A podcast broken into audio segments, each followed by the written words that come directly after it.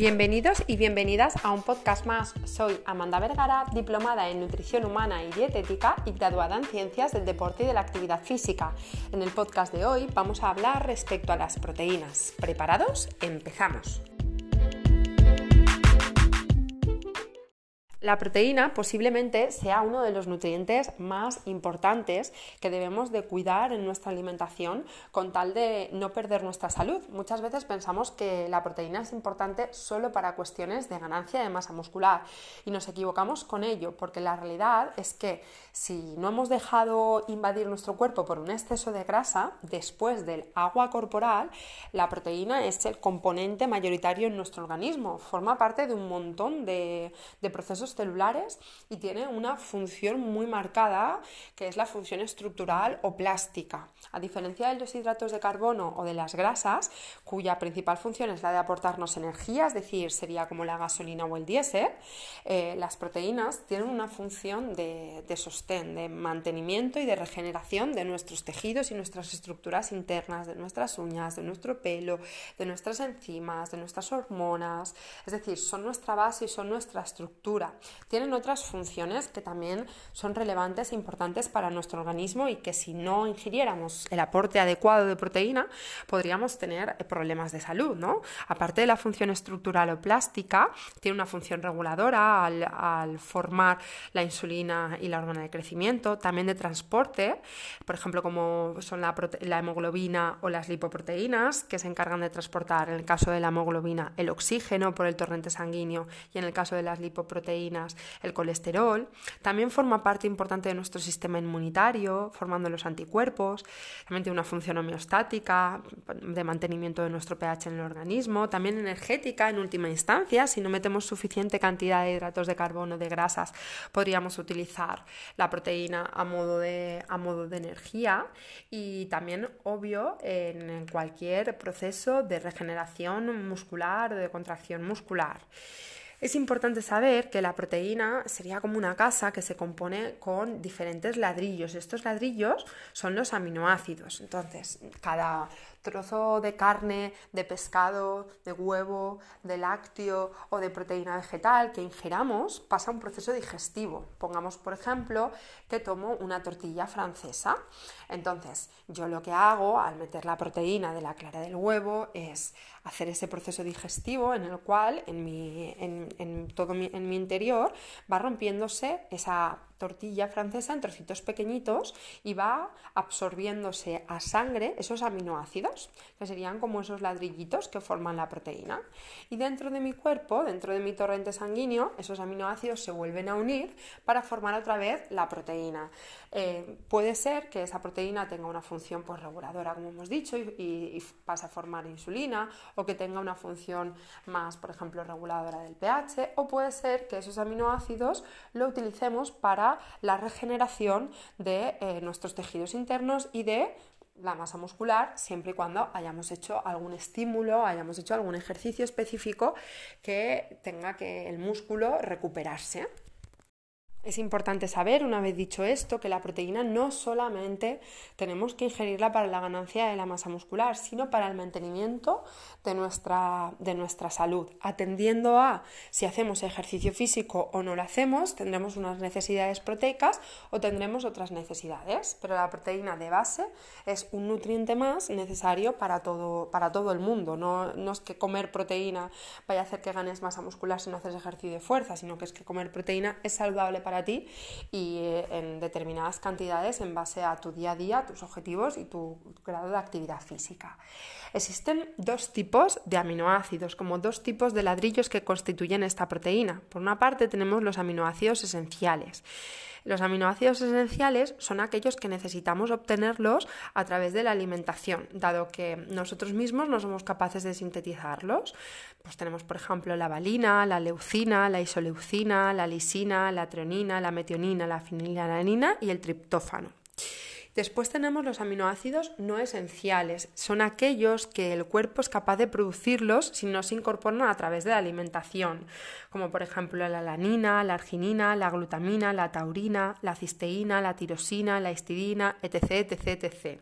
Así hasta 21, 22 y cada día, bueno, cada día tampoco, pero sí que cada, cada vez que evolucionamos más se van descubriendo más aminoácidos, pero a día de hoy entre 21 y, y 22 aminoácidos diferentes podemos encontrar.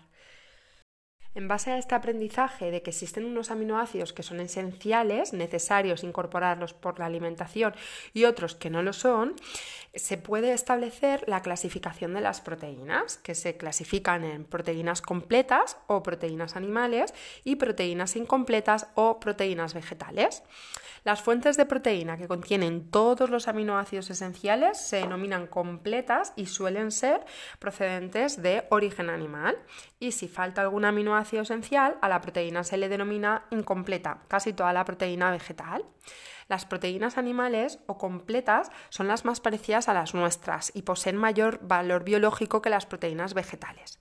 No obstante, y esta frase sobre todo que voy a decir a continuación va dirigida a todas aquellas personas que han tenido a bien decidir alimentarse de una forma más vegana o más vegetariana por por cuestiones de diferente índole o que les apetece simplemente tomar más proteína procedente del mundo vegetal y no tanta del mundo animal, Deciros que si se combinan bien, las proteínas vegetales pueden tener tanta calidad biológica como las animales, aunque hablaremos de ello más hacia adelante.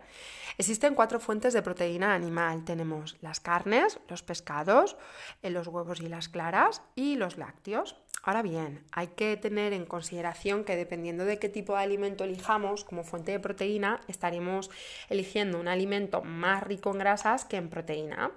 Dos ejemplos de esto pueden ser, por ejemplo, si yo cojo un queso fresco desnatado, tipo un 0%, sí que va a ser más rico en proteína, es decir, el macronutriente que más va a tener es la proteína, va a tener más proteína que grasa y que carbohidrato. No obstante, si cojo un queso curado, que es un lácteo también, sí que tiene proteína. Sin embargo, tiene mucha más cantidad de grasa que de proteína, por lo que este alimento no sería un alimento rico en proteína, sino sobre todo rico en grasa y muy kilocalórico. Pasaría lo mismo, por ejemplo, si hacemos la comparativa de un solomillo de pollo con una longaniza de cerdo, ¿no? Pues el solomillo de pollo sí que sería un alimento rico en proteína, porque lo que más tiene es proteína, pero la longaniza de cerdo sería un alimento más rico en grasa. Y así podríamos estar poniendo pues, muchos más ejemplos. ¿no? Entonces, es necesario señalar que los alimentos ricos en proteínas son las carnes magras, sobre todo, los pescados, los lácteos desnatados y eh, los huevos y las claras. En cuanto a la proteína vegetal o la proteína incompleta, son aquellas proteínas que están presentes en las verduras, las legumbres, las semillas, los frutos secos y los cereales.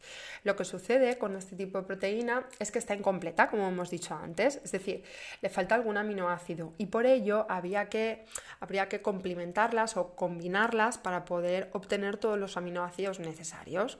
Lo primero que hay que saber en relación a esto es que un aminoácido es un aminoácido, es decir, los aminoácidos llegan a nuestro cuerpo a través del torrente sanguíneo y son de igual calidad si proceden de un filete de ternera que de un arroz con garbanzos. Son aminoácidos igualmente y el cuerpo los asimila igual siempre y cuando se, introduzcan todos los necesarios. Nuestro cuerpo no conoce, no, dispone de un detector ¿no?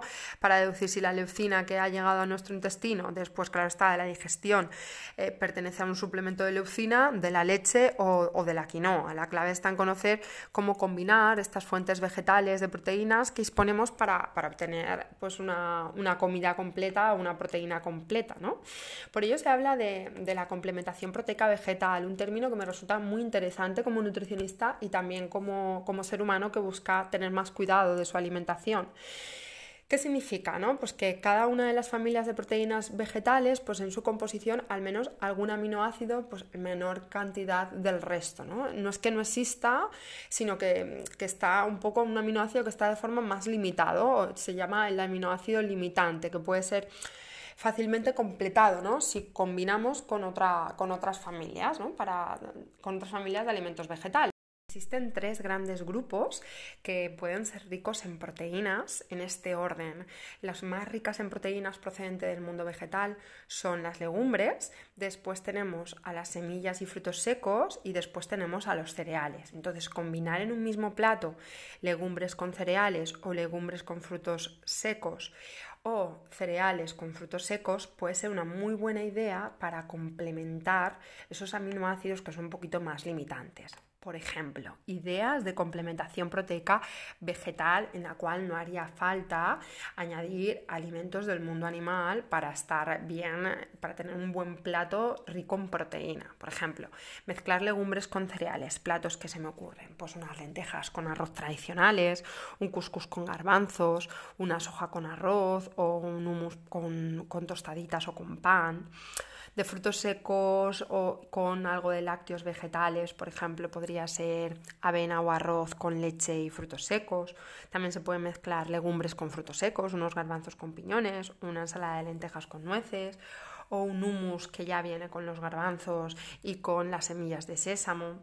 También se puede mezclar cereales integrales con frutos secos, una ensalada de arroz con frutos secos o una pasta con nueces, por ejemplo, podrían ser algunas ideas de complementación proteica vegetal. Lo importante es que sepamos que tenemos dos fuentes eh, de proteína en, nuestra, en nuestro entorno. Por una parte tenemos las proteínas del mundo animal, eh, procedentes de las carnes magras, pescados, lácteos desnatados, huevos y claras, y por otra parte tenemos la proteína vegetal. Estaría bien que combináramos ambos tipos de proteína para intentar que nuestra alimentación no fuera todos los días carne o todos los días huevo o todos los días lácteo, sino que también nos ayudáramos de este aporte proteico vegetal que es muy rico en nuestra alimentación y que aparte de proteínas nos aporta otras muchas más cosas. En eh, podcast venideros veremos que me considero que es súper importante saber cuánta cantidad de proteína necesitamos ingerir cada uno de nosotros en base a sus quehaceres diarios, sus objetivos, sus horas de ejercicio físico, su tipo de ejercicio físico. Este podcast trata respecto a la calidad proteica, pero es importante e interesante saber la cantidad de proteína que cada uno necesita, que veremos en podcast venideros.